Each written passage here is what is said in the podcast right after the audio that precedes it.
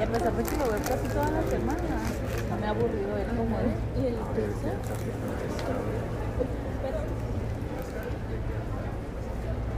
Muy bien, vamos a continuar.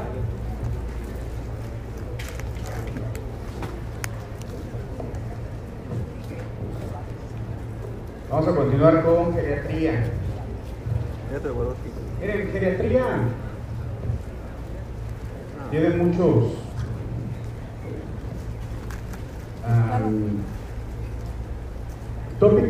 importantes. Ha sido una especialidad que ha venido tomando mucha fuerza. Todavía siguen siendo muy pocos los geriatras en nuestro país, a diferencia de, de otros países.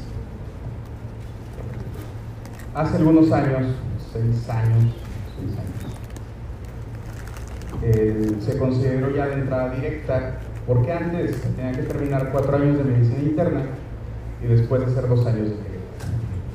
De seis años dicen, bueno, nuestra población está envejeciendo, todavía no hay geriatras, no, no es tan, tan atractivo eh, pasar estudiando seis años una especialidad, ¿no? Ya lo verán ustedes. Digo, hay gente que le encanta venir del horario público y les encanta. Pero no es lo o sea, no, nadie quiere ser seis años residente, ocho años residente. El- se cambia a geriatría y dicen ya es entrada directa. Las primeras generaciones, primeras tres, al menos en el IMSS fueron de cinco años. Después dicen, ¿sabes qué? Pues necesitamos sacar más pronto. Se redujo, ahora geriatría dura cuatro años. ¿no? Geriatría dura cuatro años, lo mismo que medicina interna. ¿Cuál es la diferencia de- del médico geriatra con el resto de especialistas? Que el abordaje cambia totalmente. Sí hay mucha diferencia, se los comentaba incluso con, con diabetes. Yo creo que es el ejemplo más, más claro y más práctico. Sí hay diferencia en cómo tratan eh, la diabetes los endocrinólogos a cómo la trata un paciente con geriatra, a un, a un médico geriatra. Muchísima diferencia. Al endocrinólogo tengo la impresión que lo único que le interesa sigue siendo la hemoglobina glucosilada, independientemente de, de todo lo demás, ¿no? independientemente de las alteraciones que pueda considerar. El, el geriatra no. O sea, la diferencia entonces radica en que desde la primera consulta hay algo que se llama evaluación geriátrica integral, que viene en su manual. Muy bien. Y eso es lo que se debe de hacer con todos los pacientes geriátricos. Y todos son todos. ¿sí? O sea, no es solamente a unos, a unos sí o a otros no. ¿Sí? La valoración geriátrica integral significa hay que hacerle eso a todos. De repente las consultas en geriatría pues se les empiezan a alargar un poquito más. Prevaloración, muy bien, 62%, unas preguntas específicas por cardio, pero pacientes geriátricos, cosas que pueden cambiar un poco. El, el problema del, del paciente geriátrico es que va a tener eh, un cambios pues que nadie puede evitar, ¿no? Probablemente nada más hay nada más hay dos casos en el mundo que yo recuerdo, que es Chabelo y Maribel Guardia. Pero de ahí en más, o sea, el envejecimiento es un proceso que, que va agotando todas las, las ah, funciones biológicas. de ahí, de ahí partimos. Segundo, síndromes geriátricos, ¿no? De repente, a ver si les digo, les hago bullying a los de repente eh, entran mucho las escalas, porque es la manera de poder evaluar cosas que son muy subjetivas. ¿no? O sea, no hay una manera objetiva de evaluar, por ejemplo, cuando un paciente tiene deterioro cognitivo. O sea, necesitamos evaluarlo con escalas, ¿no? ¿Cómo está el deterioro cognitivo? ¿Qué tanto es tu grado de funcionalidad? ¿Qué tan dependiente o independiente puede ser? Y ahí entramos a otro conflicto. Sí, o sea, para ti, ¿qué es dependencia? ¿no? Para ti, ¿qué es independencia?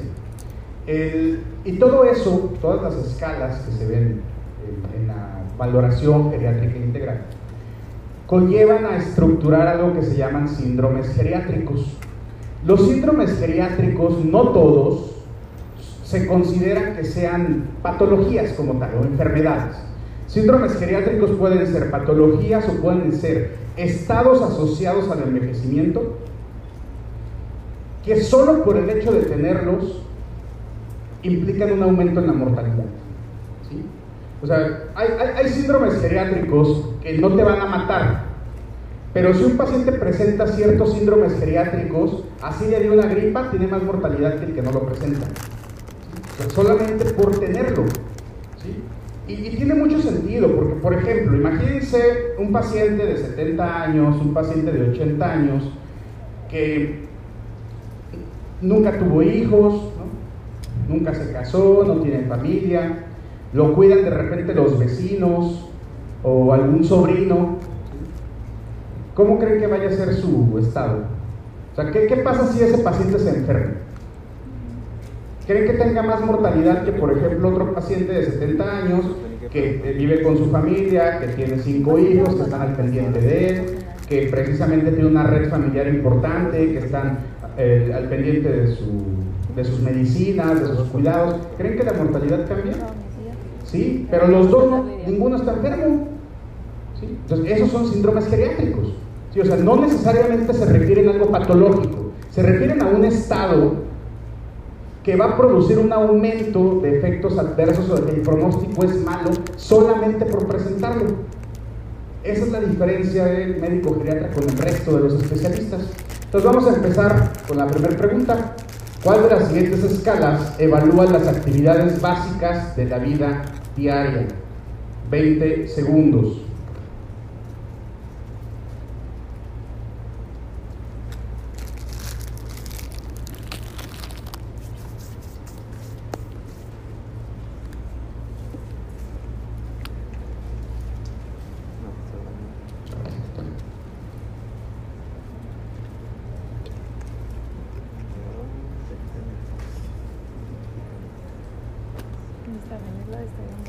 Muy bien. ¿Qué creen que evalúe algo que se llama Assessment?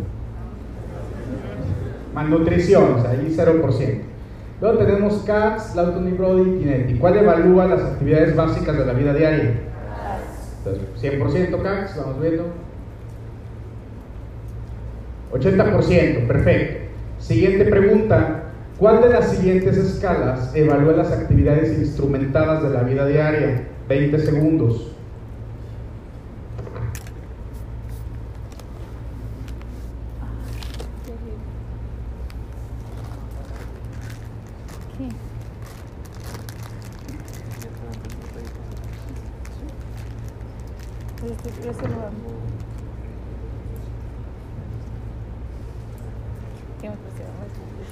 Muy bien.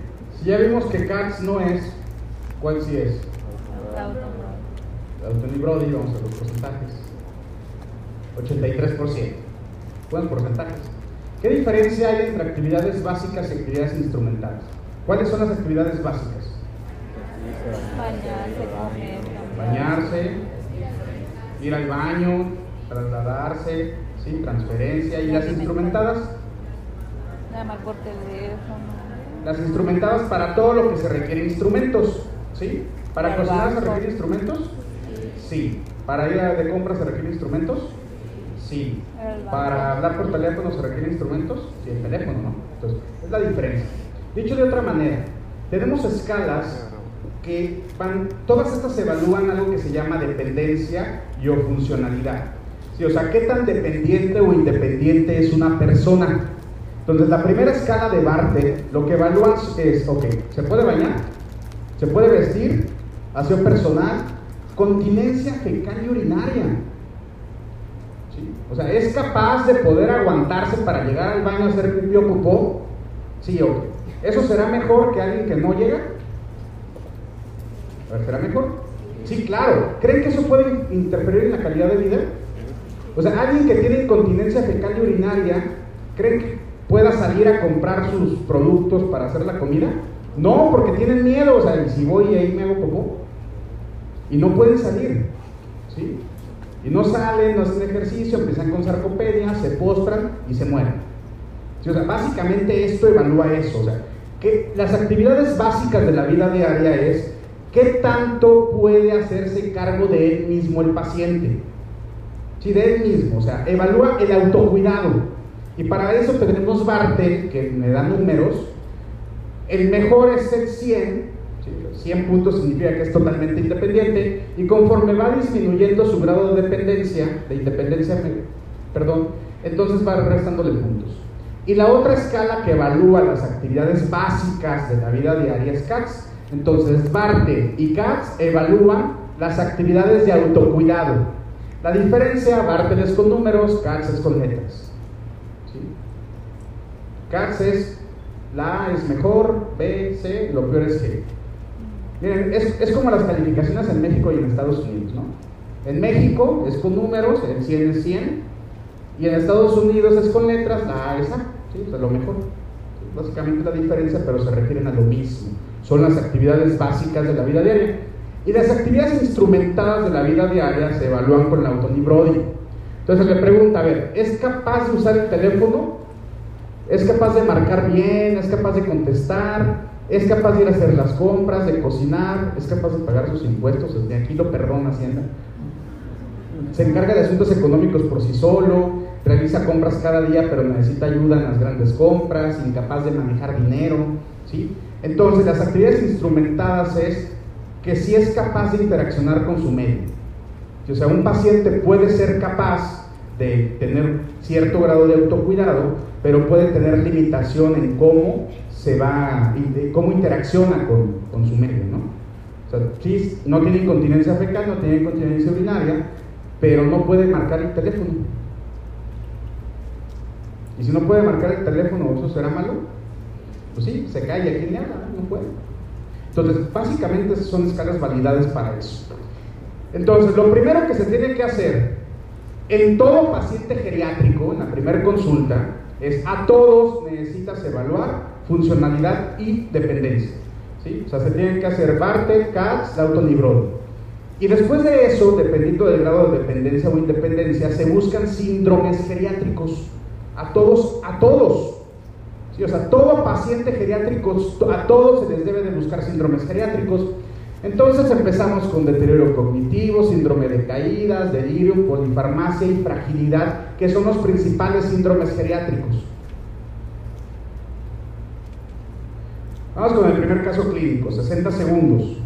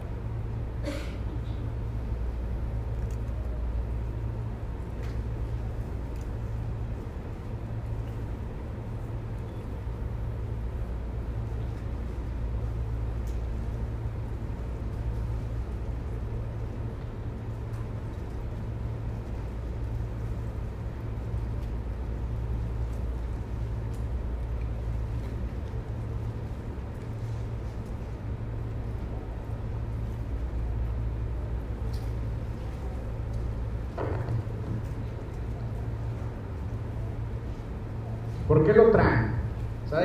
A mi papá se le empiezan a olvidar las cosas. ¿Qué cosas? O sea, ¿se le olvida cuándo nació? No. Sí, o sea, lo, muy antiguo lo recuerda muy bien. Entonces, ¿cuál es su problema? Pues que de repente llega y no sabe dónde dejó las llaves. ¿Qué le decimos? Ah, no se preocupe, yo tampoco. Siempre la No sabe qué día es. Ah, está bien, no se preocupe. Normal, sepamos qué día es. Pero, olvida dónde de dónde dejó las cosas, lo ha notado más irritable, presenta discurso desorganizado. En dos ocasiones ha necesitado que vecinos le ayuden a llegar a su casa, porque no se acuerda cómo llegar, no, no se acuerdan en qué iba.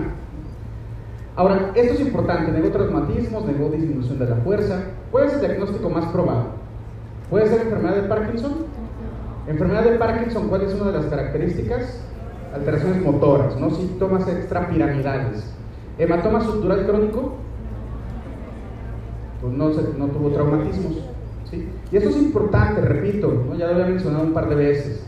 Pero en pacientes geriátricos, ¿no? arriba de 65 años, a todos hay que tomarles tomografía. A todos, a todos. o sea, paciente que se cae, paciente que requiere tomografía solo por la edad. ¿sí? O sea, aunque no se haya caído bien, aunque no lo haya chupado el diablo. ¿sí? ¿sabes que voy caminando y se cayó sobre las, sobre las sillas o se cayó de una escalera, tres, cuatro, cinco escalones? Todos requieren tomografía porque por la atrofia córtico subcortical tienen hidrocefalia compensadora, entonces pueden tener hematomas subdurales porque tienen menos masa, más agua, puede tener hematomas eh, crónicos y es el clásico paciente que un mes después, ¿por qué viene? Pues se le olvidaron las cosas. está teniendo periodos de amnesia, está irritable. El paciente no despierta ni para comer, está dormido. Y todo ha estado bien, sí, todo ha estado bien. No se cayó, pues hace un mes, pero no se cayó bien, o sea, nomás se recargó, cayó el suelo, o sea. Por eso es la indicación, paciente geriátrico cambia, a todos hay que tomarles tomografía, aunque sea traumatismo craneoencefálico leve simplemente por caídas, que puede pasar eso. Si me dicen que negó caídas, pues no pienso en esto. Ahora, ¿en qué estamos pensando entonces? Deterioro cognitivo. Vamos a ver los porcentajes. Pues aquí no debe de haber duda, ¿no? O sea, paciente geriátrico que empieza con alteraciones de la memoria, entonces pienso que tiene deterioro cognitivo, con irritabilidad o que empiece también a ponerse chulo. Siguiente pregunta, 30 segundos.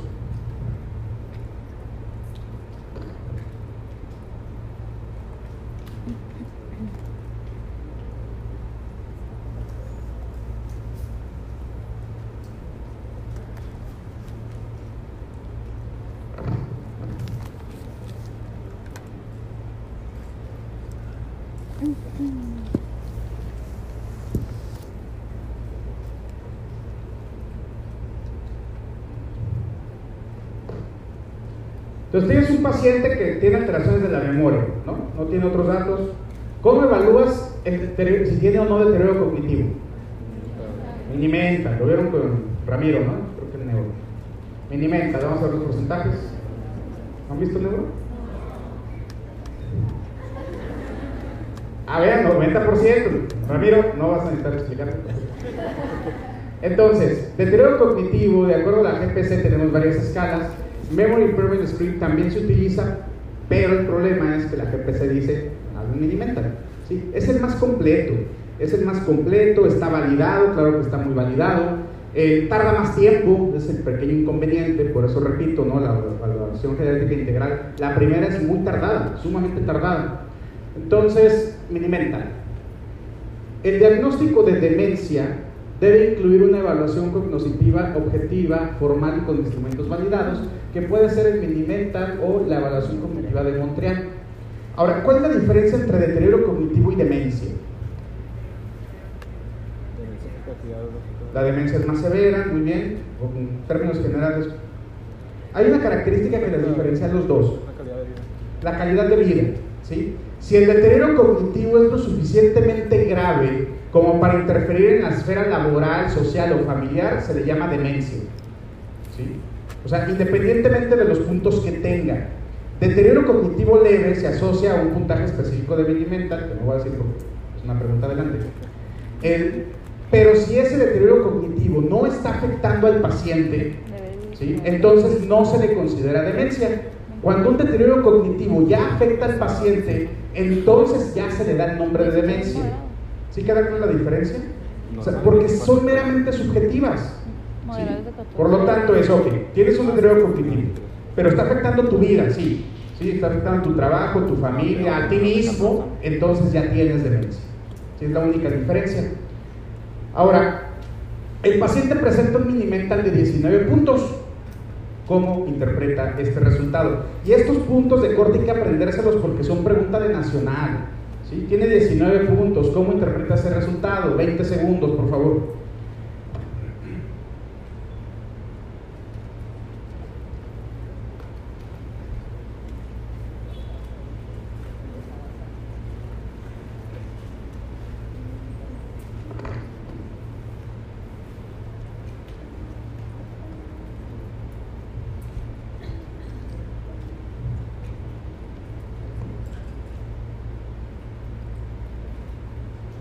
Muy bien, 19 puntos, vamos a ver los porcentajes, pregunta directa de memoria.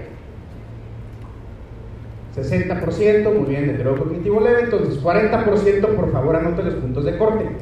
¿Sí? Se considera, eh, recuerden que el, el Minimental máximo son 30 puntos, ¿no? Pero de 24 a 30 puntos se considera normal. Sí, o sea, 24, 25, 26, 28, 29, 30 es normal. Pero si se tiene un puntaje de 19 a 23 se considera deterioro cognitivo leve. 14 a 18 se considera moderado y menos de 14 se considera grave. Entonces esos puntos sí hay que apuntarlos, ponerlos en un post y aprenderlos. No es la gravedad. Es el equivalente a los estadios de enfermedad renal crónica. ¿sí? O sea, son cosas que me debo de aprender porque de eso depende la clasificación. Probablemente no me deba de aprender todo el minimental, pero los puntos de corte sí. Ahora, el minimental es interesante, ¿no? Vean, no sabe leer ni escribir, años de escolarización. Y le preguntan, ¿qué día de la semana es hoy? ¿Cuál es el año? ¿Cuál es el mes? ¿Cuál es el día? ¿Cuál es la estación del año? ¿Cuántos hubieran sacado mal ustedes? Unas tres. ¿En qué piso estamos? Eh, esta me causa conflicto, no sé si estoy en planta baja, en el sótano, en el piso 1 en qué ciudad estamos, en qué estado vivimos y en qué país estamos. Le voy a decir tres palabras. Cuando yo los termine, quiero que por favor usted lo repita. ¿Sí? Empieza. Y luego hace la otra parte. Le voy a pedir que reste de 7 en 7 a partir de 100. Luego recuerda usted las palabras que le dije antes, dígamelas. Luego le mostramos un reloj, nos debe decir que es un reloj. Luego un bolígrafo, repetir una frase y luego ponerlo a dibujar. Claro que lleva tiempo, ¿no? 20, 30 minutos o una hora si tiene hipoacusia. Entonces se agarra gritando, no y todos voltean. Ese es el problema, ¿no? Pero hay que hacerlo porque es como vamos a evaluar el deterioro cognitivo. Esta escala es más corta y tal vez ustedes recordarán. La escala de Montreal se hizo muy famosa después de que el, un periodista sacó el libro de Donald Trump en que decía que era un demente, ¿se acuerdan? Eh, en el primer año de su gobierno, salió un periodista diciendo que Donald Trump era un demente. Entonces, sus médicos, sus médicos salieron a defenderlo y sus médicos dijeron, miren, Donald Trump no es un demente, porque un demente es quien tiene demencia, y Donald Trump sacó el máximo punto, los máximos puntos en un test de demencia. El que le hicieron a Donald Trump fue este, la escala de Montreal, o sea, ni siquiera el minimental, ¿no?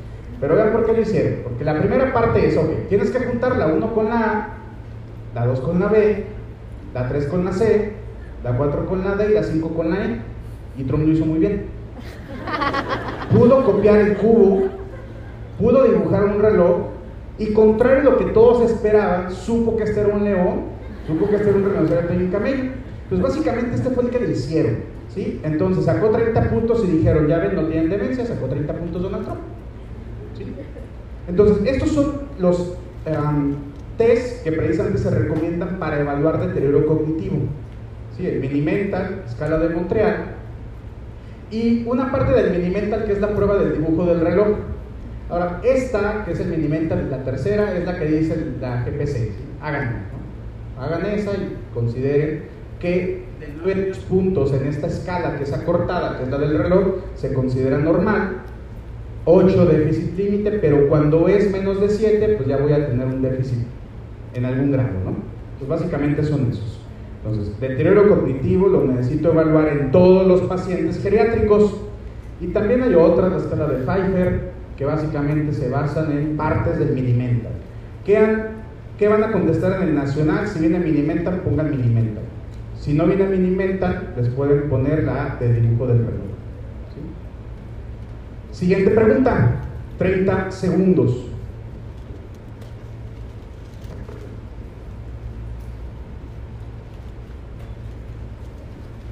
Yo tengo. ¿La has visto la, la escuela de Solar? Habla ahí, con el punto. Ah, está de a ver si ponen las preguntas. Está de Solar. ¿Has Ah, visto el las año- El preguntas? año pasado creo que nos dijeron y todos. pues, el año pasado. Entonces, todos los evaluamos deterioro cognitivo. A todos los pacientes les vamos a hacer una escala para evaluar depresión, porque pues los pacientes geriátricos pueden tener depresión. Vamos a ver los porcentajes. ¿Cuál es la principal causa de depresión en pacientes geriátricos? ¿Cuál es la causa número uno? pérdida del ser querido, ¿sí? La pérdida del ser amado, y si el ser amado es la esposa, además es doble, ¿no? O sea, que de repente pues, se murió mi ser querido, su esposa, no, mi esposa está. Entonces la pérdida del ser querido es la causa más frecuente de depresión. Y el síndrome o la otra enfermedad que acompaña principalmente el deterioro cognitivo es la depresión. ¿sí? Por eso es, a todos los pacientes geriátricos les vamos a tamizar depresión, sí, a todos. ¿sí? Y a todos se les debe de aplicar entonces la escala de Yesabar. Entonces va viendo cómo es el abordaje. O sea, no, es así como que, ¿por qué lo trae? Pues porque le falla la memoria. Ah, bueno, pues déjame ver, ¿no? O ¿por qué lo trae? Porque tiene diabetes, ¿no? O sea, aparte de los comórbidos, necesitamos buscar cuál es su grado de dependencia, ¿sí? Su grado de funcionalidad, si tiene o no deterioro cognitivo, si tiene o no depresión. La depresión la vamos a buscar con la escala de Yesabash. Escala de Hashinsky que contestó 12%, ¿para qué es? Los pacientes con deterioro cognitivo ¿sí? o con demencia, se les debe de aplicar la escala de Hashinsky para ver qué probabilidad tienen de que ese deterioro cognitivo o demencia sea por Alzheimer o sea una alteración vascular o los dos. ¿sí? Entonces la escala de Hashinsky me va a ayudar a diferenciar entre demencia vascular o demencia tipo Alzheimer o que tenga las dos. Ahora, este paciente dice, ok, ya le apliqué la escala de Yesabash tiene 10 puntos. ¿Cuál es el siguiente paso para la atención de este paciente? 20 segundos, por favor.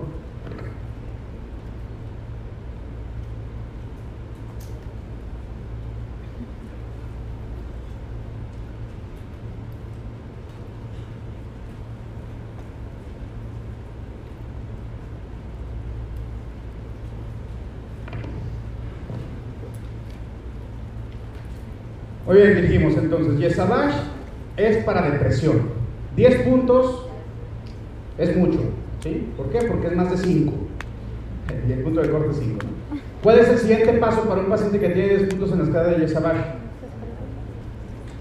Indicar antidepresivo. Vamos a ver los porcentajes. 44%. Entonces, vean la escala de Yesabash. ¿sí? Cuando la estamos aplicando uno se pone a llorar con ella. Vamos en serio. Eh, a ver, ¿están satisfechos con su vida? ¿Ustedes están satisfechos con su vida? A ver, nada más súmense. A ver, súmense. ¿Ha renunciado a muchas actividades? Llevan dos puntos. ¿Sienten que su vida está vacía? ¿Se encuentran aburridos a menudo? ¿Tiene a menudo buen ánimo? ¿Temen que algo malo les pase? No pasará nada. ¿Se sienten felices muchas veces? No. ¿Se sienten a menudo abandonados? ¿Prefieren quedarse en casa a salir? Mejor ya no les sigo. ¿Creen tener más problemas de memoria que la mayoría de la gente? ¿Piensan que es maravilloso vivir? ¿Les cuesta iniciar nuevos exámenes? ¿Se sienten llenos de energía? Y luego estas dos últimas son las preguntas más matonas que hay. O sea, ¿Siente que su situación es desesperada?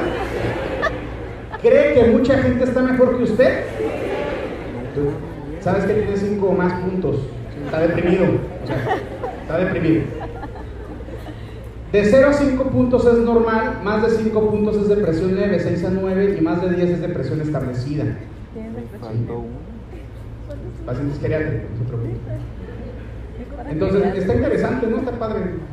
Ahora, algo curioso, los pacientes deprimidos tienen menos filtros.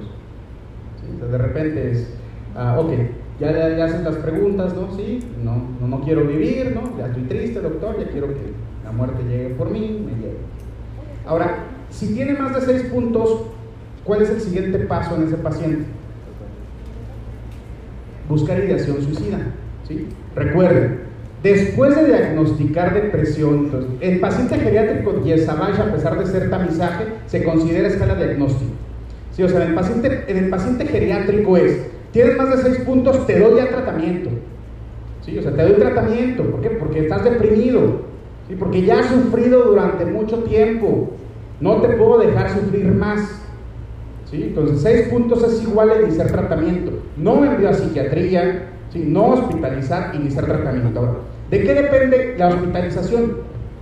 De- del abordaje de pacientes con depresión. En todos los pacientes con depresión, después de diagnosticarla, lo primero que les tenemos que preguntar es, ¿se ha querido suicidar? Así directo. Oiga, ¿y usted se ha querido morir? Todos los días. ¿sí? ¿Pero usted se ha querido suicidar? ¿Sí? Haber una señora, ¿no? Que, que le oiga, ¿se ha querido suicidar? Sí, doctor. ¿Y ya pensó cómo? Sí, ya pensé cómo, ¿no? Acuérdense que la ideación suicida es, ya tengo un plan para hacerlo. Sí, o sea, necesitamos buscar esas dos cosas. Primero, ¿se ha querido suicidar? Sí, ya sabe cómo hacerlo, no. Ese tiene menos riesgo. ¿sí? Pero, a ver, ¿se ha querido suicidar? Sí. ¿Y ya supo cómo? Sí. A ver, platíqueme cómo. Pues mire, he querido así como que armar unas bombas y traerlas al hospital y que todos explotemos. Me pedí mi pase de salida. Porque no vaya a ser que esté pensándolo mucho tiempo. Entonces, después de diagnosticar depresión, debemos de buscar ideación suicida. Al paciente que vamos a hospitalizar es aquel que tiene ideación suicida. Porque si se ha querido suicidar y le iniciamos los antidepresivos, ¿qué creen que pase? Pues ahora sí ya va a tener energía para suicidarse. O sea, de repente las personas deprimidas que ya tienen ideación suicida, pero no se han suicidado, no se han suicidado porque hasta para eso están deprimidas. ¿Sí? O sea, ni siquiera para eso tienen ganas. O sea, sí, ya quiero morirme. ¿Por qué no te mueres? ¿Por qué no te has intentado matar? Ah, pues que hueva, o sea. ¿Sí? El problema es que si inician antidepresivos en esa persona, entonces va a mejorar el ánimo y ahora sí se van a suicidar. Entonces, criterios de hospitalización en depresión, independientemente de si son jóvenes o son geriátricos. Paciente con ideación suicida se hospitaliza. Se hospitaliza de preferencia en un centro psiquiátrico para iniciar tratamiento ahí y que no se vaya a suicidar. ¿Queda claro? Entonces, diagnostiqué depresión, el paciente tiene 10 puntos, le inicio tratamiento. ¿Se quiere suicidar? No, no. Doctor, no, ni me acuerdo quién soy. Mucho menos si, ayer me intenté matar o no. Entonces, 10 puntos, sin suicida, tratamiento. Ese es el algoritmo ¿sí? de depresión en adulto mayor de la GPC. Aplicación de pruebas de escrutinio para depresión. Escala de depresión geriátrica de 15 reactivos. O sea, Yesabash para los compas. Nomás le pusieron depresión geriátrica de 15 reactivos. ¿Tiene más de 5 puntos? O sea, 6 hacia arriba. Sí. ¿Presenta factores de alto riesgo de suicidio? Sí. Ah, entonces envía al segundo nivel y hospitaliza. ¿Por qué? Porque si no se va a matar. No, solo está deprimido. Pero no se ha querido suicidar. Ok, entonces iníciale tratamiento farmacológico. O sea, no lo vas a enviar a psiquiatría, no le, o sea, paciente geriátrico con depresión, trátalo. Inicia el tratamiento farmacológico. Ahora, dentro de los fármacos que se tienen, pues los que tienen, todos son iguales, ¿no? Pero el, número de efectos adversos es lo que hace que se inclinen o que nos inclinemos por los inhibidores selectivos de la recaptura de serotonina. ¿Sí? Tienen menos efectos adversos, tienen menos interacciones farmacológicas en una etapa de la vida donde tomamos muchos medicamentos. ¿Sí? Por eso se prefieren los inhibidores selectivos de la recaptura de serotonina, paroxetina, sertralina, floxetina y citalopram. Aquí también la GPC incluye venlafaxina. ¿Qué es la venlafaxina? Es un inhibidor dual, ¿sí? inhibidor de la recaptura de serotonina y noradrenalina.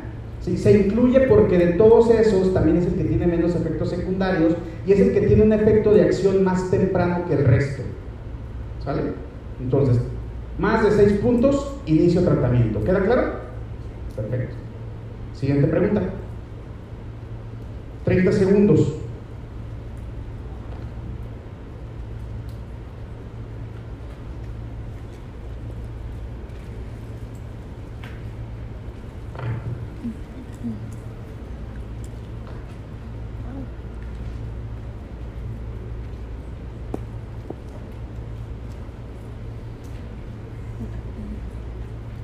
Y los que sacaron más de 6 puntos, si se han querido suicidar, pasan a la oficina, les tenemos un regalo. ¿Qué instrumento me ayuda a diferenciar demencia, no, es en serio, demencia vascular de Alzheimer? Pregunta directa, vamos a ver los porcentajes.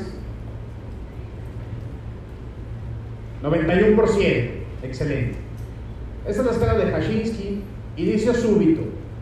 Inicio súbito, ¿eso será más de Alzheimer o de vascular? Vascular. Vascular, porque Alzheimer, ¿cómo es? Progresivo, muy bien. Deterioro escalonado, Alzheimer. Curso fluctuante, vascular, ¿no? Agudo, fluctuante, ¿no? De repente está bien, no está mal. Confusión nocturna en los dos, respeto relativo de la personalidad, depresión, manifestaciones somáticas, la habilidad emocional, historia de evento vascular cerebral, evidencia de aterosclerosis, síntomas neurológicos focales. Aquellos pacientes que tienen menos de 4, entonces se asocian a Alzheimer. Los pacientes arriba de 7, entonces pareciera demencia vascular. Y los que están entre 5 y 6, pues los dos. Y para eso me sirve la escala de Kashinsky. Ahora, ¿por qué vemos escala de Kashinsky? Porque precisamente deterioro cognitivo, siendo uno de los síndromes geriátricos más frecuentes y más importantes, y que el principal factor de riesgo para Alzheimer, ¿cuál es? La edad, ¿sí? O sea, entre más grandes sean las personas, más riesgo de Alzheimer va a tener. Eh, se necesitan diferenciar. Aquí el Nacional ha hecho casos clínicos para diferenciar entre los diferentes tipos de demencia, ¿sí? que es lo que vamos a ver ahorita. Entonces, deterioro cognitivo y demencia prácticamente es eso. Principal factor para Alzheimer, la edad, ¿no? Los más importantes. Ahora, interesantemente, fíjense, deterioro cognitivo, ¿no? Alteraciones, ya pueden tener afasia, apraxia, agnosia, se realizan las pruebas, ya sea el mini-mental o la prueba del dibujo del reloj, tiene deterioro cognitivo. Paso número uno, busca fármacos o causas reversibles del deterioro cognitivo. Por eso todos los pacientes que tienen diagnóstico de deterioro cognitivo, diagnóstico de depresión, pues piden hormonas tiroideas, ¿no? Sea, hay que ver si precisamente no es por hipotiroidismo que tenga esas alteraciones. Entonces, búscale eso. Delirium, hipotiroidismo, deficiencia de B12.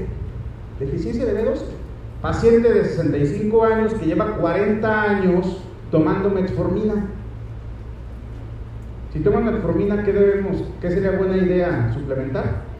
Vitamina B12, ¿sí? porque produce que no se absorba la vitamina B12. Entonces ahí es donde también entran los fármacos. Benzodiazepinas, alteran el, provocan deterioro cognitivo, sí, y por alguna razón se los dejan como lunetas. Sí, o sea, pareciera que son como dulces y son niños, ¿no? No puedo dormir, tenga su benzodiazepina. ¿sí? Tenga su clonazepam y en gotas, o sea, todavía peor. ¿sí? Porque acuérdense que las gotas producen más hipotensión ortostática. ¿Y qué pasa si un paciente de 70, 80 o 90 años tiene hipotensión ortostática? Se va a caer y si se cae, se fractura de cadera, hematomas estructurales crónicos, ¿sí? Y luego se muere en un hospital de neumonía por acinetobacter esperando su prótesis. ¿sí? Entonces, acuérdense, viejitos. Hay, unos criterios de stop, de start y criterios de ver que hablan de fármacos prohibidos en el geriátrico.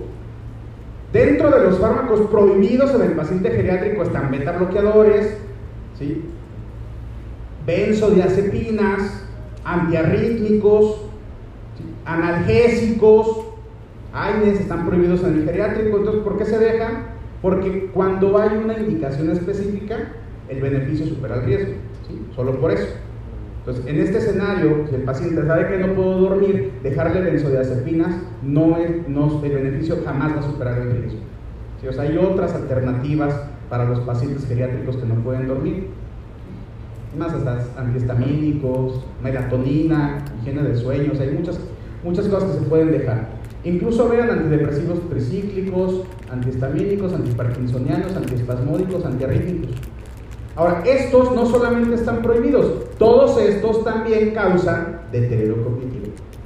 O sea, si tengo un paciente con deterioro cognitivo y depresión y le dejo un antidepresivo, ¿le puedo ocasionar más deterioro cognitivo? Sí, por eso se prefiere que dejes los inhibidores selectivos de la recaptura de serotonina, porque si le dejas un antidepresivo tricíclico, probablemente empeores el deterioro cognitivo. ¿Queda claro? Entonces, son causas que necesito identificar y, si es posible, quitarlos, quitarlos. Ahora, tiene deterioro cognitivo, el grado. ¿Afecta las actividades sociales, laborales o personales? Sí, ah, entonces ya tiene demencia. ¿Sí? No, no las afecta. Entonces tiene deterioro cognitivo. La diferencia. ¿Cuál es el problema principal? El problema principal es que no hay tratamiento farmacológico para detener el deterioro cognitivo. No hay, no hay. ¿sí? No existe, no existe, o sea, no, no, no se ha desarrollado un fármaco ¿sí? que de manera consistente haya demostrado que va a retrasar el deterioro cognitivo, que lo va a mejorar. No hay. Entonces, si detecto deterioro cognitivo, ¿qué voy a hacer con este paciente geriátrico? ¿sí? Que ahorita tiene 20 puntos en el mini mental. Quitan lo que le pueda ocasionar más alteraciones cognitivas. Si tiene disminución de B12, pues suplementa el B12. Si tiene depresión, de un antidepresivo. ¿Tiene amnesia? Sí. ¿Existen alteraciones de la memoria únicamente? Sí. Entonces, orientación a la realidad, modificación del entorno, estimulación cognitiva, terapia para mantener psicomotricidad, actividad física, no hay más. Tiene que haber un pasatiempo activo. ¿Cuáles son los, pasatiempos activos? Jugar ajedrez es un pasatiempo activo, ver la tele no es un pasatiempo activo, es un pasatiempo pasivo. ¿sí? Hacer ejercicio, o sea, eso puede ayudar un poco a eso. El problema es que pues no hay nada. Entonces, hay que identificarlo porque de eso también dependen los cuidados que le van a dejar, sobre todo el resto de medicamentos o interacciones farmacológicas que pueda tener. Básicamente en eso se, se trata. Ahora, ¿qué pasa si el paciente tiene deterioro cognitivo con depresión? ¿Qué voy a dejar?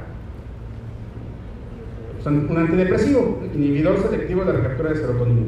Si tiene deterioro cognitivo con delirium o alucinaciones, un antipsicótico. Entonces recuerden que los fármacos en psiquiatría son muy sencillos. Tiene alucinaciones, ¿eso cómo le llaman? Psicosis. Y para la psicosis, ¿qué dejo? Antipsicóticos. ¿sí? Tengo depresión, o sea, ¿qué tienes? Alteraciones del estado de ánimo. ¿Qué dejo? Antidepresivos.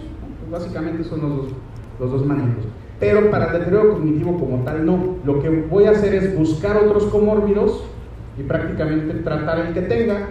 Tiene alucinaciones, antipsicótico. Tiene delirio, antipsicótico. Tiene depresión, antidepresivo. Porque son lo que acompaña el deterioro cognitivo. Luego los deprime más. Vamos con el siguiente caso clínico. 60 segundos, por favor.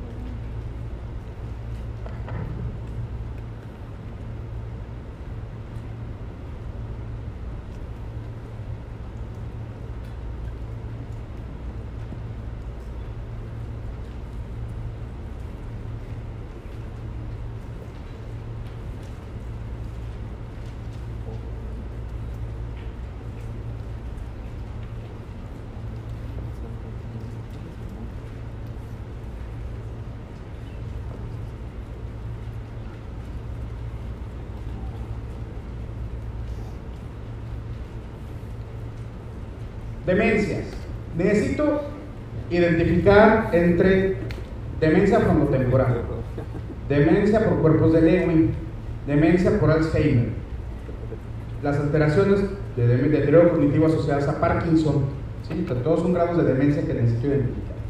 Entonces, ¿qué les llama la atención del caso clínico? Que tiene alteraciones de qué tipo? Alucinaciones sexuales. Tiene alucinaciones y qué más?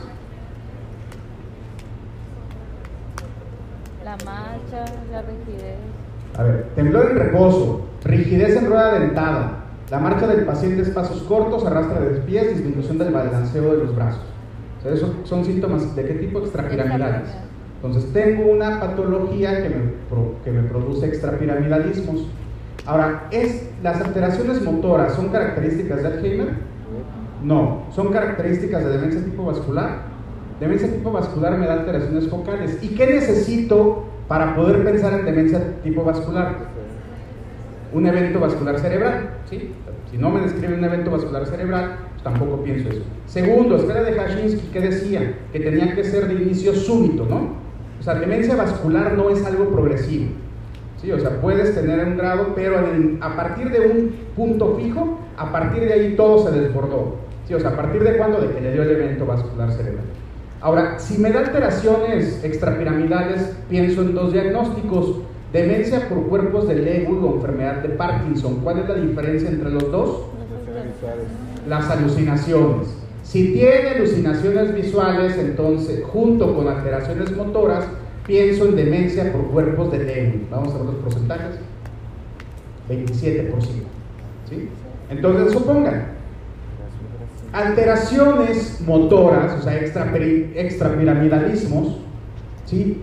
piensen solamente en esas dos, Parkinson o cuerpos de Lewy. Vuelvo a leer el caso clínico y ¿qué voy a buscar? Alucinaciones. ¿Tiene alucinaciones visuales? Pongo cuerpos de Lewy. ¿No tiene alucinaciones visuales? ¿Qué contestan? Ahí está, esa es la diferencia. La diferencia entre las dos son las alucinaciones visuales.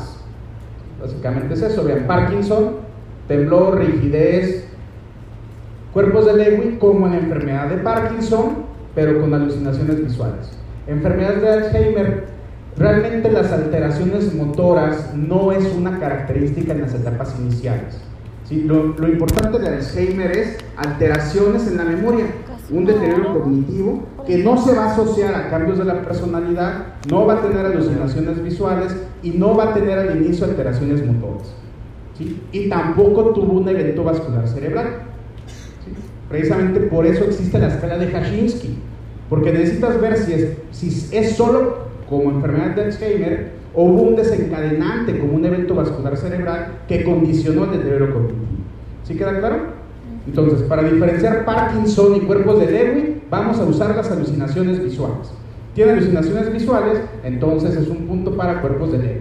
El resto son las alteraciones motoras. Ahora, ¿cuál es la característica de la demencia frontotemporal? O sea, a, cada una de las demencias, doctores, hagan un cuadro.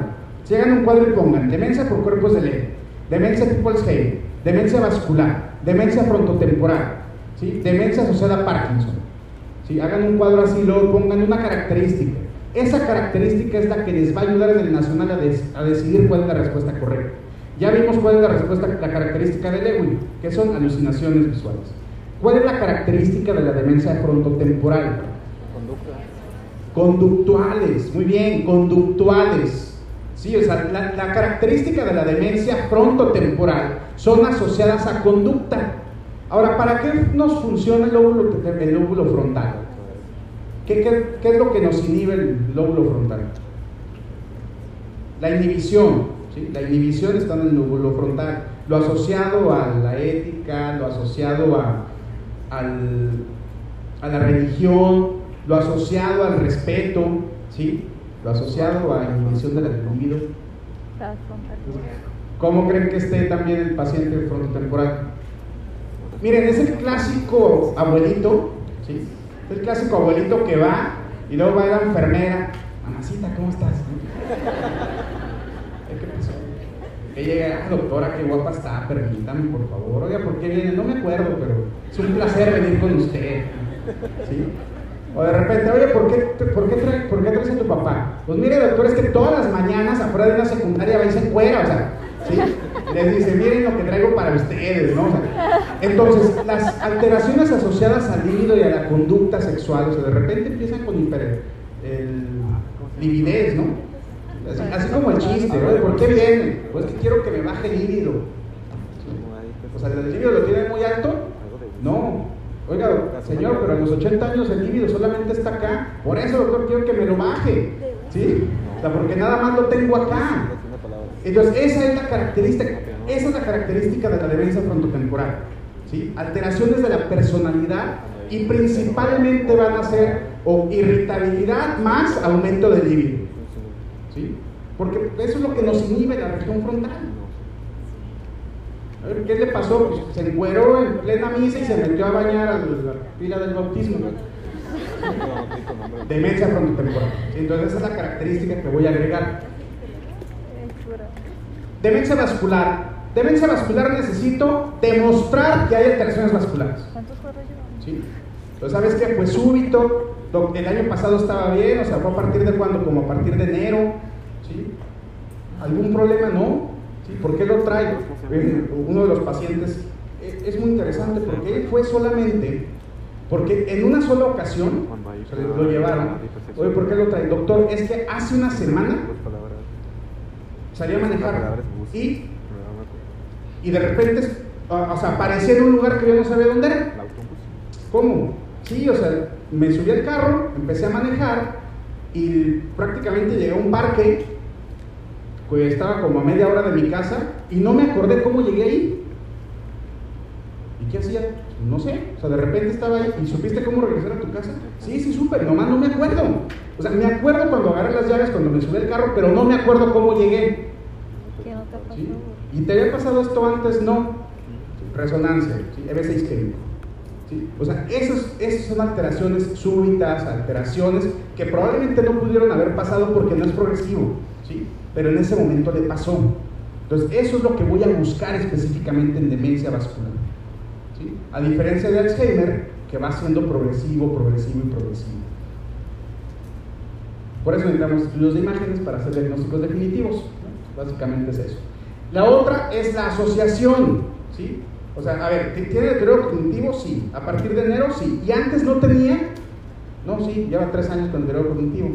Entonces, aunque tenga EBC, dices, bueno, probablemente sea los dos. Ahí hago la escala de Kashinsky. Sí, o sea, ¿por qué un paciente que está teniendo deterioro cognitivo puede presentar EBC? Sí. ¿Y puede aumentar el deterioro cognitivo? Sí. Y ahí es como tiene los dos. O sea, no solamente fue el EBC, también ya tenías un deterioro cognitivo asociado a Alzheimer. Esta es la fisiopatología, les pongo en un cuadro, la fisiopatología de Alzheimer, depósitos de beta amiloide, la demencia por degeneración frontotemporal son del grupo de las taupatías y son incrustaciones de proteínas tau. Demencia por cuerpos de Lewy pertenece a las sinucleopatías. Ah, y bueno, no han preguntado, afortunadamente creo que es Jacobs, pero es por priones, ¿no? Enfermedad de las vacas locas. Entonces, estas tres sí necesito identificarlas. Esta solo me da alteraciones de la memoria, esta me da alteraciones de conducta, esta me da alucinaciones visuales. Es lo que me va a ayudar a diferenciarlas en el contexto del nacional. Siguiente pregunta. 50 segundos, por favor.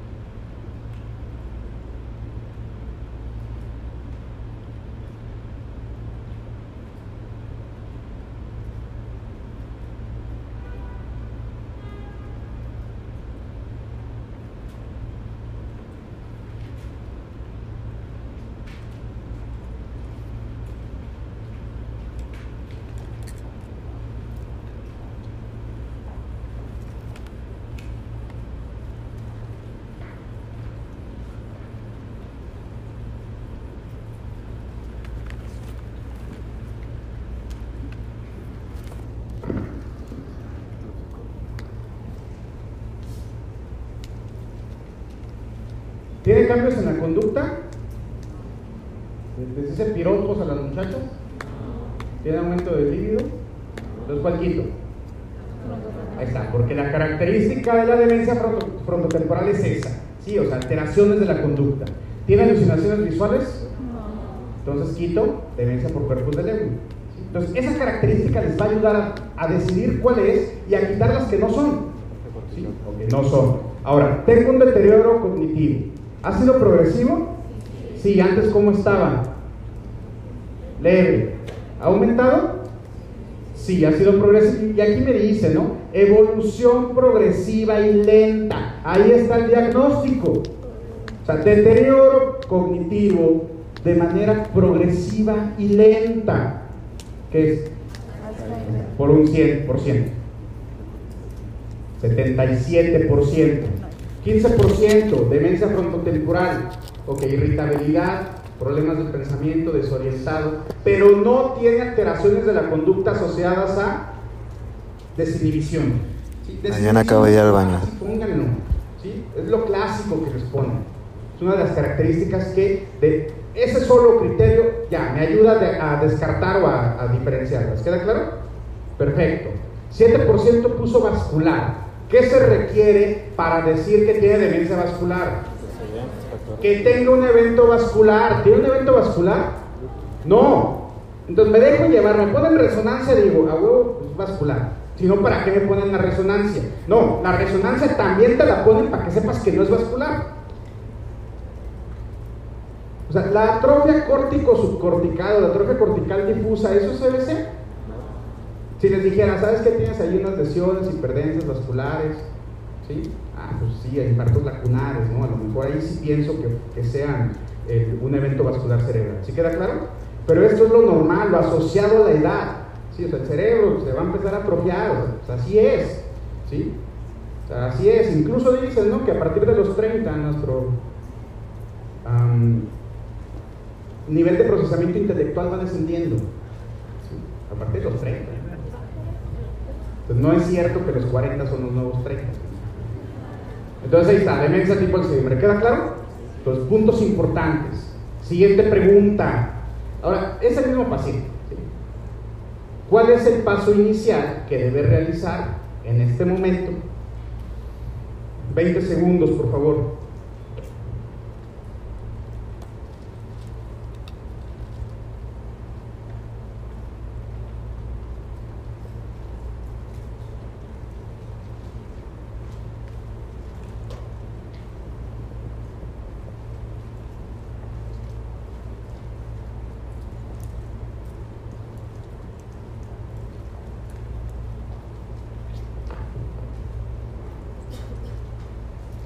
¿Cuál es el paso inicial que debe realizar en este momento? ¿Cómo evaluamos el deterioro cognitivo? Entonces, cada vez que tengamos un paciente con deterioro cognitivo y vuelva a acudir a consulta, y más si los síntomas han progresado, pues tenemos de nuevo que reevaluar el deterioro cognitivo. Vamos a ver los porcentajes. 73%. 11%. Ya sé que no he visto neurología.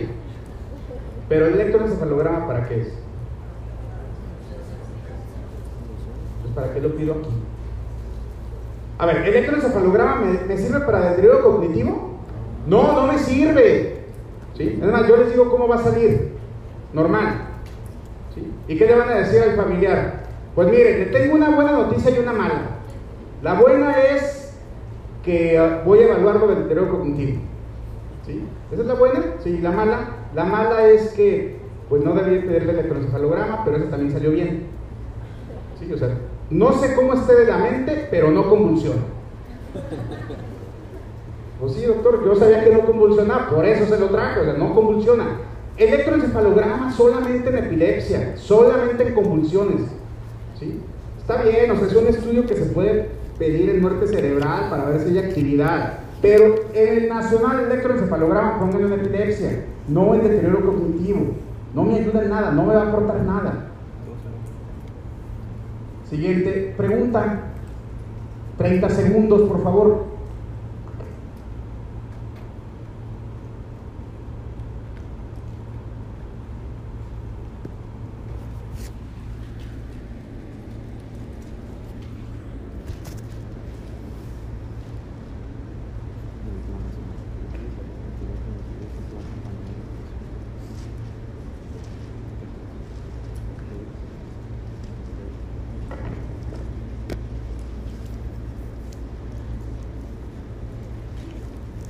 Muy bien. Síndrome de caídas y depresión se asocian a deterioros cognitivos, pero ¿cuál es el que más se asocia? Pues vamos a ver los porcentajes. 74%. Este me dolió porque se los dije al inicio. Es que están cansados. Muy bien, depresión es el que más se asocia. Eh, depresión es tan frecuente en el paciente geriátrico que por eso a todos se les hace tamiz. O sea, a todos. Y es tan frecuente y tan importante que solamente con que tenga 6 puntos ya es indicación de dejar antidepresivo. O sea, solamente por eso. O sea, no me voy a criterios del DSM5, no me voy a CIE10. O sea, Yesabach, 6 puntos, antidepresivo. ya sufrió mucho el viejito. Ya sufrió mucho, entonces trata una depresión. Siguiente pregunta, 60 segundos.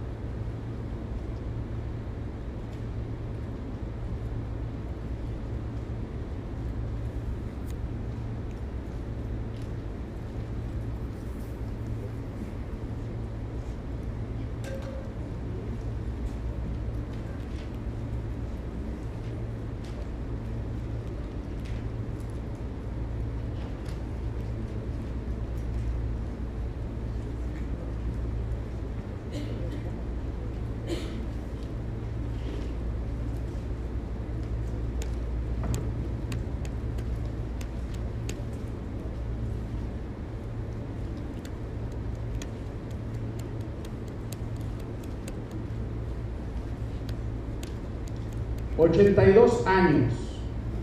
La operaron. Está con en Ciudad de Pina, se cayó, la operaron. Al segundo día posoperatorio presenta confusión, agresividad y disminución de la atención. Se encuentra desorientada en tiempo y espacio y por momentos la paciente platica y reconoce a sus familiares, sabe dónde está y describe qué le pasó. Entonces este, este punto es importante. ¿Puede ser síndrome demencial? O sea, ¿tiene demencia? No, tiene demencia. ¿Por qué? Porque la demencia no es reversible. o sea, la demencia no voy a encontrar que ahorita está bien y que luego está mal. O sea, la demencia es, estoy teniendo alteraciones de la memoria, no sé de dónde dejo las cosas y las sigo teniendo. ¿sí? O sea, las tuve ayer, hoy, las voy a tener mañana.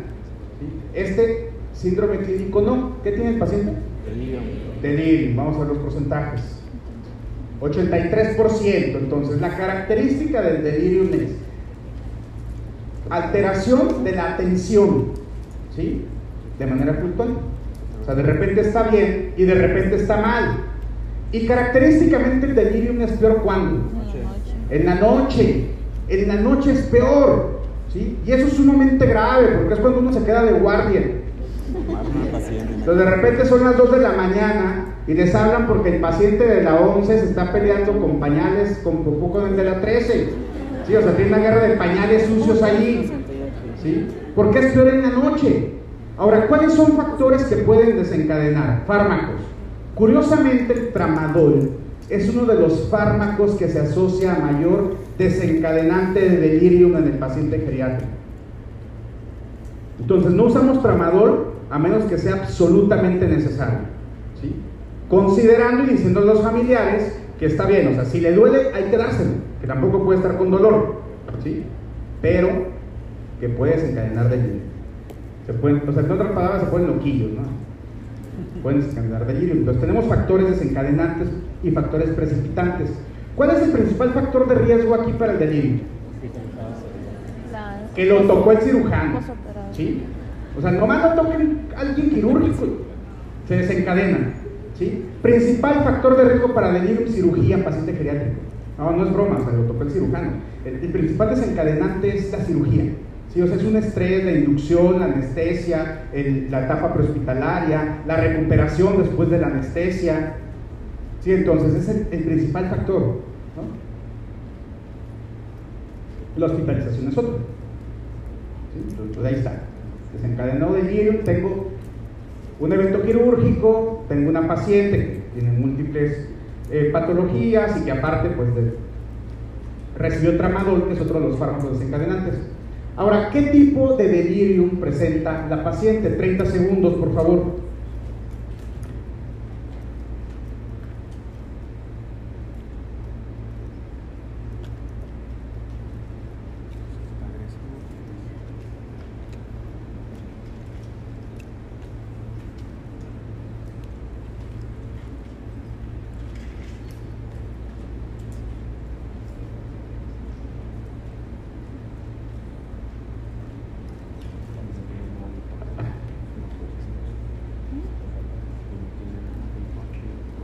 Muy bien, ¿qué tipo de delirio presenta? Por un 100% hiperactivo. Vamos a ver los porcentajes. 34%. 34% pone alucinante paroxístico. Alucinante paroxístico está en la misma clasificación que el Addison congénito. Tampoco existe. ¿sí? No existe, no. O sea, ¿el, ¿el, delirio hiperactivo es alucinante? Sí, o sea, produce alucinaciones. ¿Y es paroxístico? Sí pero no se llama así, no existe. La característica del delirio hiperactivo es esto, la hiperactividad. Alucinaciones, pueden ser alucinaciones visuales, pueden ser alucinaciones auditivas. Y por alguna razón, no sé, pero la mayor parte de las alucinaciones visuales son arañas. No es porque todos ven arañas. Oye, ¿qué ves? Pues veo así como arañitas en el techo, doctor.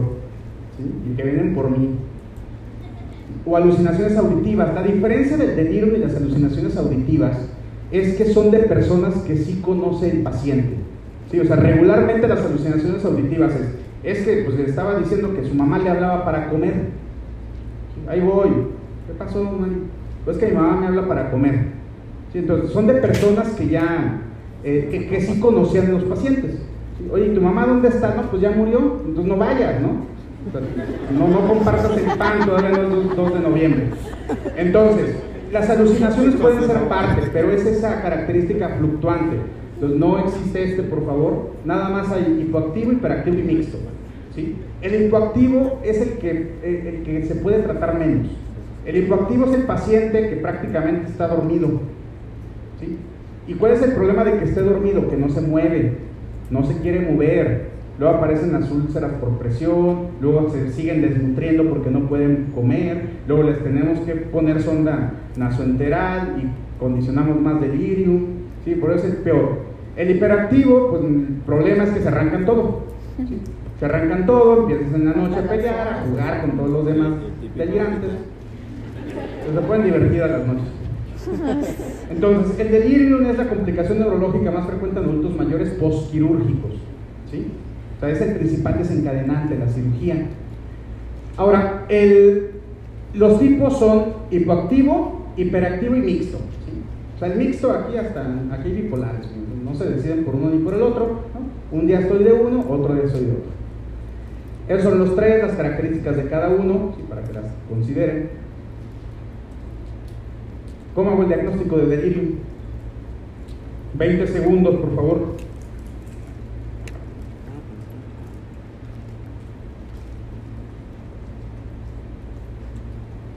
Y aparte de ese hay otro como, ¿cómo se llama?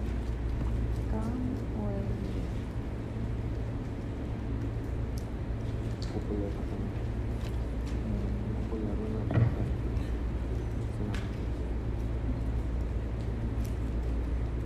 ¿Cómo hago el de?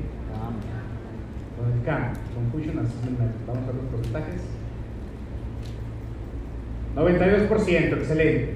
Entonces, delirium es síndrome confusional agudo. ¿Cómo hago el diagnóstico? Con el CAM. El CAM básicamente son preguntas que se les va a hacer al cuidador, al cuidador primario.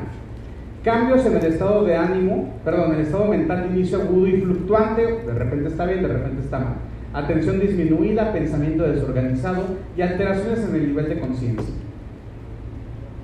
Estos son los criterios del DSM-5, lo que han preguntado del delirium es CAM. ¿sí? ¿Tiene síndrome confusional agudo? Sí, tiene delirium. Ahora, el problema del delirium es, bueno, ¿y cómo lo voy a tratar? Tienen una paciente con delirium hiperactivo. ¿Cuál es el tratamiento farmacológico de elección? 20 segundos.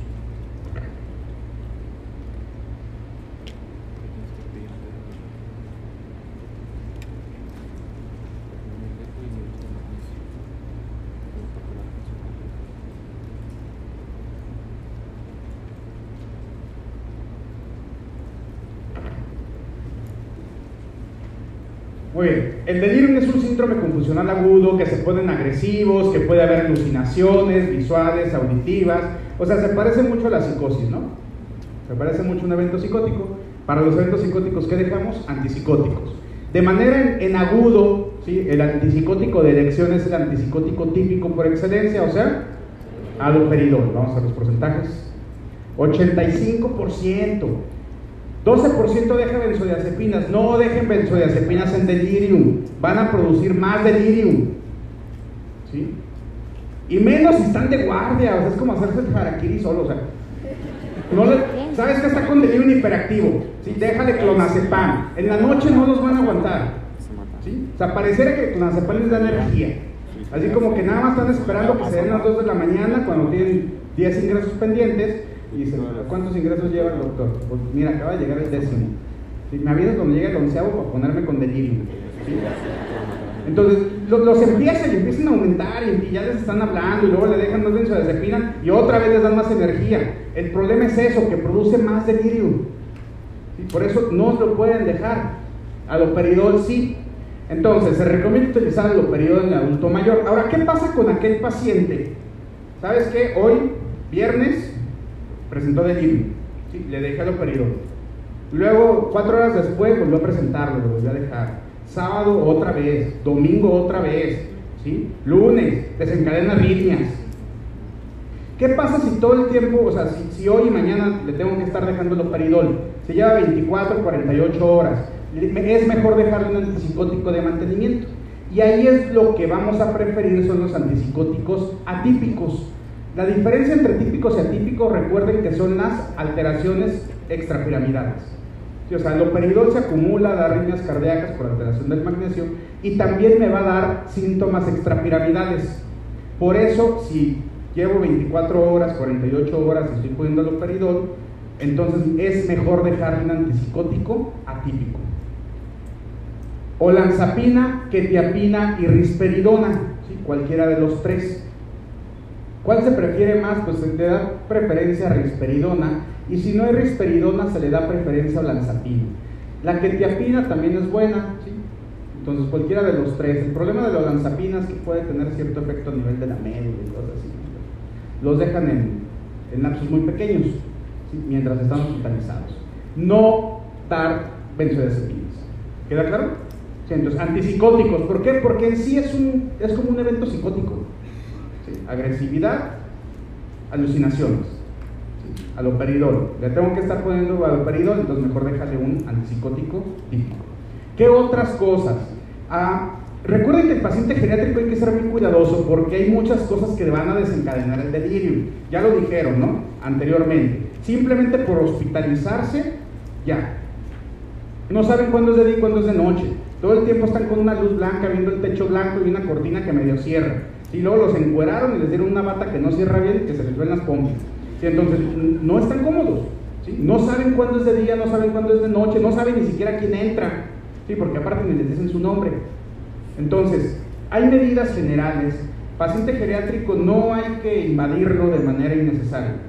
¿sí? O sea, no hay que ponerle sondas, no hay que ponerle catéteres, no hay que ponerle nada menos que sea necesario. Sí, o sea, el paciente geriátrico no es como que, ay doctor, y si mejor le ponen un central, porque pues fíjese que como que no le he podido canalizar. ¿sí? Miren, cuando les digan eso, digan, no, no te preocupes, si quieres ahorita hablas de pediatría, ya sí pueden. Pues pega, seguro. 15 minutos ya está canalizado el paciente. Entonces, no hay, que, no hay que invadirlos de manera innecesaria. Ahora, también no hay que ponerlos con otros pacientes que tengan delirio. Son como bebés. Uno llora, todos lloran. Uno tiene delirio, todos van a tener delirio, ni es en serio. O sea, a las 2 de la mañana van a estar jugando pañales sucios. Se los avientan.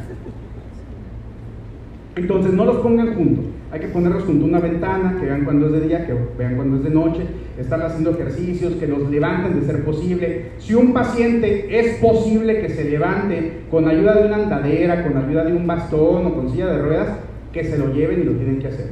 ¿Sí? Eso disminuye el, la incidencia de delirium. Entonces, básicamente son eso. Aquí se resume la diferencia entre delirium, demencia y depresión. ¿Sale? La diferencia de delirium es fluctuante, de repente están bien, están mal. ¿sí? El, el delirium, el, el, caso clásico es ese, que en la mañana llegan ustedes y hoy qué pasó, ¿no? Llegan de base, llega el residente todo jodido. ¿sí? ¿Qué pasó? ¿Tuviste mala noche? Se puso un, el paciente tuvo delirio, ¿no? El paciente es importado. ¿No es cierto, doctor? No sé de qué habla. Oye, pero que te, pues, que te arrancaste el catéter. No, no me lo arranqué, se me salió. ¿Sí? O sea, pero yo estaba bien. ¿sí? O sea, es el clásico paciente con delirio. O sea, en la mañana le dice cómo está, qué día es, platica, ¿no? Cotorrea. Y en la noche se pone chuki les, y les echa a perder toda la guardia. O sea, básicamente es el, el, el, paciente clásico. Entonces aquí está para que, que lo repasen. Siguiente pregunta, por favor. 60 segundos.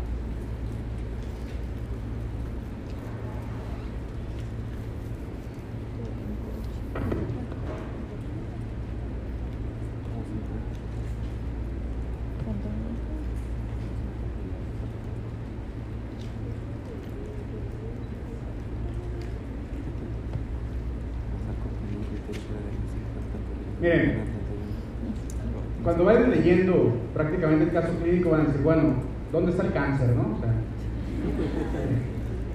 12 kilos, tiene un peso de 50. Am, hay, hay una frase que es esta. El paciente refiere que no se siente lleno de energía. Cuando les pongan esa frase, o sea, es una pregunta directa. ¿Se siente usted lleno de energía? No. Piensen en dos diagnósticos. ¿sí? O sea, básicamente son dos. O depresión o síndrome de fragilidad. ¿sí? O sea, e- esa parte de se siente usted lleno de energía es una pregunta importante para esos dos diagnósticos nada más. ¿sí? Entonces, si les dice, no se siente lleno de energía o no se siente con energía, voy pensando en depresión o en fragilidad. ¿sí? Y ahora busco más datos en el caso clínico para ver cuál de los dos es. Entonces, se encuentra disminución de la masa muscular, eso me lo explicaré la depresión, No. pero es una característica del síndrome de fragilidad. El síndrome de fragilidad es uno de los más subjetivos, ¿no? Existen algunas pruebas objetivas, medición de la fuerza de presión, de presión, pero se asocia con sarcopenia. ¿sí? Se asocia con sarcopenia. Se van adelgazando los músculos. Los músculos se van a adelgazar por la edad, sí. Sí, o sea, la sarcopenia es algo que va a acompañar al envejecimiento. ¿Cuál es la mejor manera de evitar la sarcopenia? Comiendo bien y haciendo ejercicio. ¿sí?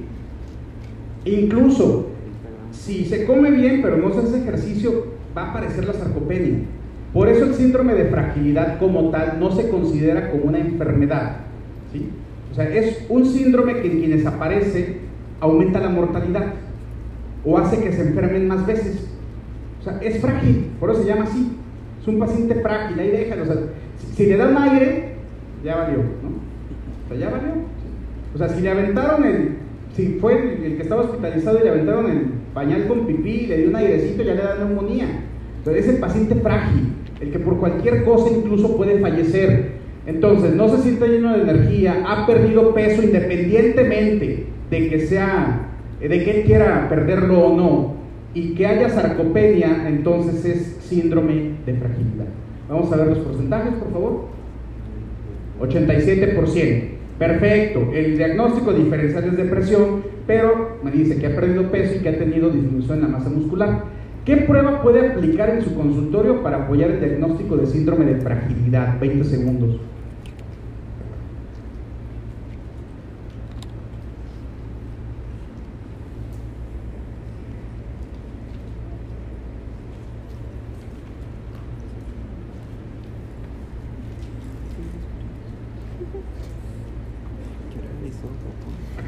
Diferencia de los puntos de decisión. ¿Minimentas para qué es? Deterioro cognitivo, y es abajo. CATS, dependencia o independencia. Pedirle que se levante cinco veces una silla sin apoyo de los brazos es una prueba que me puede ayudar a diagnosticar síndrome de fragilidad. ¿Sí? Vamos a ver los porcentajes. 89%, excelente. Los CACs evalúa dependencia e independencia. Síndrome de fragilidad es eso. Un paciente que no es vigoroso, no es robusto, sí, que está frágil y que si le sopla un poquito, pues se rompe. Ha- Hay dos criterios que, eh, dos escalas, perdón, que recomienda la, la GPC. Uno son los criterios de Ensrut, que es pérdida de peso del 5% independientemente de si fue intencional o no en los últimos tres años. Inhabilidad para levantarse de una silla cinco veces sin usar los brazos. Nivel de energía reducida, utilizándose la pregunta, ¿se siente usted lleno de energía? Considerándose un no como respuesta. ¿Sí? Le da el punto. Entonces, de aquí que tiene dos puntos es paciente frágil. Y los criterios de Frey, fatiga, incapacidad para subir un tramo de escaleras, incapacidad para caminar una cuadra, cinco o más enfermedades concomitantes o pérdida de 5 kilos o más, le damos puntos y también tres puntos o más es un paciente frágil. ¿sí? Esto, doctores, esta parte es lo que les comentaba la sesión pasada de diabetes. Hay pacientes que probablemente puedan no tener hipoglucemia por llevarlos a un control más estricto, pero ocasionan síndrome de fragilidad. Y el problema es que el síndrome de fragilidad aumenta mortalidad hasta el 30, 40 o 50%. ¿sí? Mortalidad, ¿por qué? Por lo que sea. ¿sí? Por lo que sea. O sea, se puede morir de una gripa, sí, se puede morir de una gripa.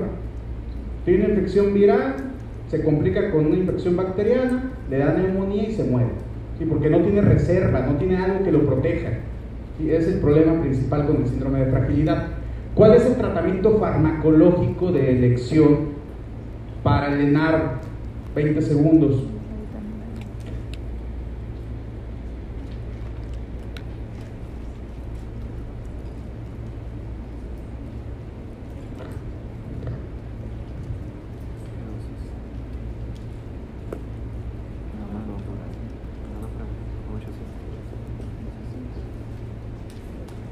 No me acuerdo, un número alto.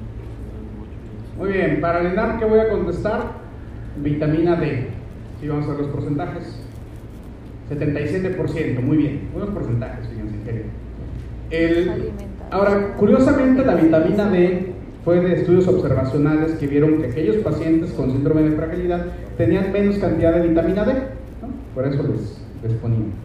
Pero actualmente no está muy bien todavía ah, corroborado que efectivamente les ayude.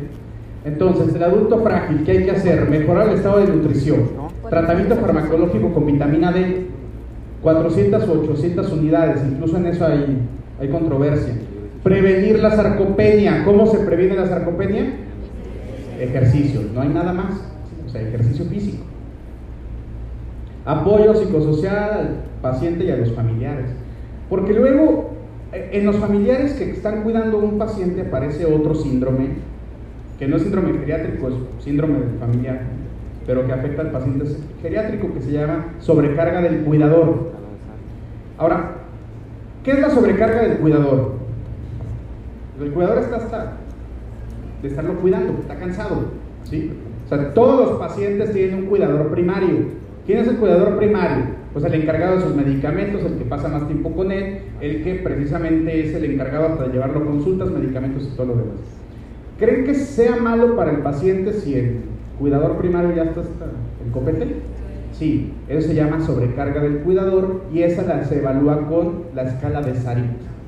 ¿Sí? La escala de Sarit se le hace al familiar para evaluar sobrecarga del cuidador, porque si el paciente tiene sobrecarga del si el familiar tiene sobrecarga del cuidador, entonces el paciente tiene más mortalidad. ¿Por qué? Porque no le van a dar sus medicinas, porque no van a estar el cuidado de él. ¿Sí? Es como un bebé, ¿qué pasa si un bebé no lo cuidan? ¿Sí? O sea, la, etapa más susceptible de los bebés es el primer año, ¿no? La etapa más susceptible de los pacientes geriátricos son los últimos 15 años. Esa es la diferencia, algo interesante. Y todos vamos para allá, excepción de Chabelo y Mario. Muy bien, 60 segundos, por favor.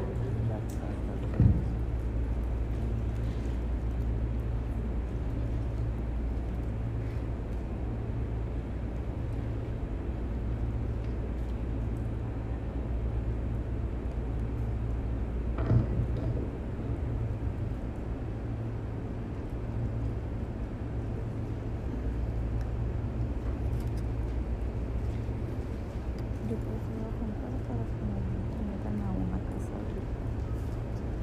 Pues para no hacer una cara. No me van a dejar. yo creo que-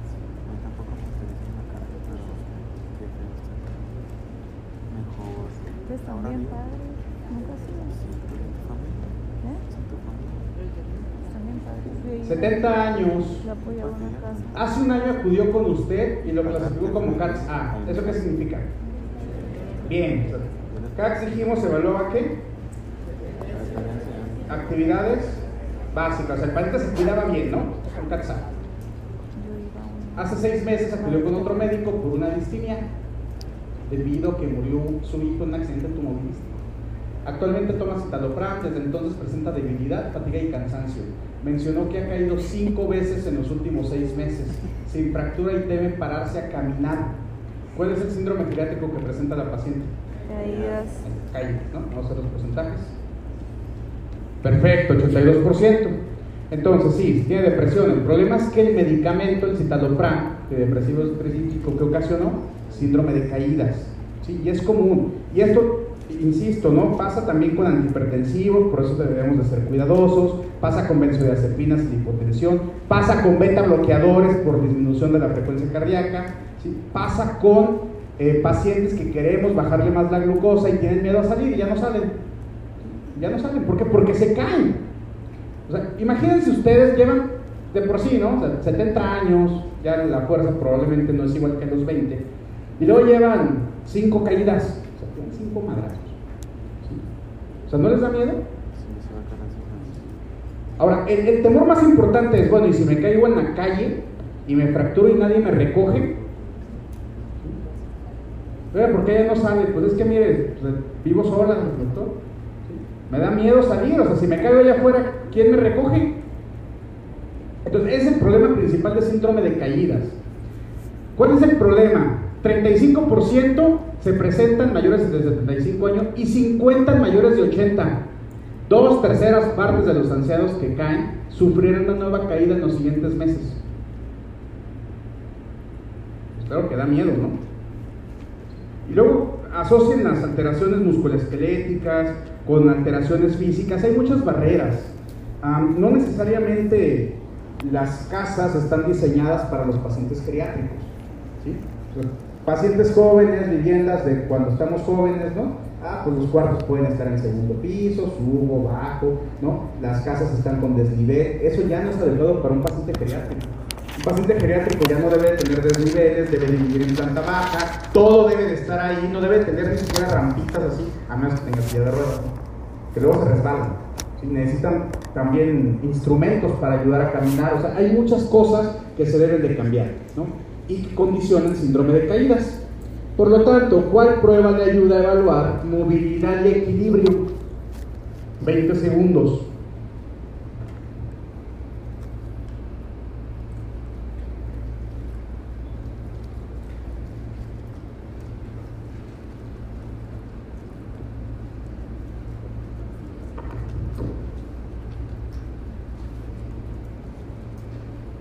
Entonces, insisto, ¿no? el paciente geriátrico es diferente a todos los demás.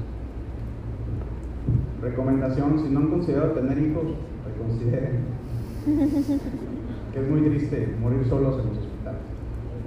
¿Cuál test le ayuda a evaluar la movilidad y el equilibrio en sus pacientes? Vamos a ver los porcentajes. Entonces no había otra, ¿no? Dijimos, nutritional para malnutrición, alimenta deterioro cognitivo, la Brody, actividades instrumentadas de la vida diaria, y la prueba de Tinetti es la prueba de tamizaje. ¿Se debe de hacer a todos los pacientes? Sí, se les debe de hacer porque lo que evalúa es qué tanto riesgo tiene ese paciente de caerse. O sea, no me puedo esperar a que se caiga para poder hacer una intervención. La prueba de Tinetti permite una valoración más objetiva. Se realiza de 10 a 20 minutos, el puntaje máximo es 28, pero si el paciente tiene menos de 20, tiene riesgo para caídas y menos de 12 implica riesgo de lesiones severas. Por lo tanto, hago Tinetti, tiene menos de 20, la recomendación es, necesitas utilizar una ortesis. ¿Sí? ¿Cuáles son las ortesis? Bastones, andaderas, precisamente para que no te caigas. Esas son recomendaciones que se deben hacer antes de que se caigan. Por eso todas estas escalas entran en la valoración geriátrica integral. Sí, o sea, a todos los pacientes necesito evaluar deterioro cognitivo. A todos los pacientes necesito evaluar el estado de nutrición con el nutritional. A todos los pacientes grado de dependencia con TAC, CATS, BARTE, la autonibroid. A todos los pacientes necesito hacerle pruebas del equilibrio. O sea, a todos es todos. No puedo esperar a que se caigan. Y esa es la prueba. O sea, evalúa marcha y evalúa equilibrio. Menos de 20 de una ortesis, ¿no? Indica una ortesis. O sea, básicamente es eso. Muy bien, doctores, esto es lo importante de geriatría. Se lo resumí en la última diapositiva. Las preguntas del nacional van a venir aquí, ¿sí? O sea, ¿con qué? ¿Para qué eh, ¿Cómo diagnostico malnutrición? Mi nutritional assessment. Actividades básicas de la vida diaria con letra CAS, con número BARTE. Actividades instrumentadas de la vida diaria de Anthony Brody. Deterioro cognitivo, Minimental o Pfizer. Pfeiffer, perdón, escala de Hashinsky, diferenciar demencia vascular de Alzheimer, prueba de Tinetti, equilibrio y marcha para síndrome de caídas, Escala de Sarit, sobrecarga del cuidador, Yesabán, depresión, Enrut o Frey, fragilidad y el CAM para delirio. ¿sí? Pues esta, por favor, transfírmela y aprendan. ¿Dudas? Que tengan excelente fin de semana. Nos vemos.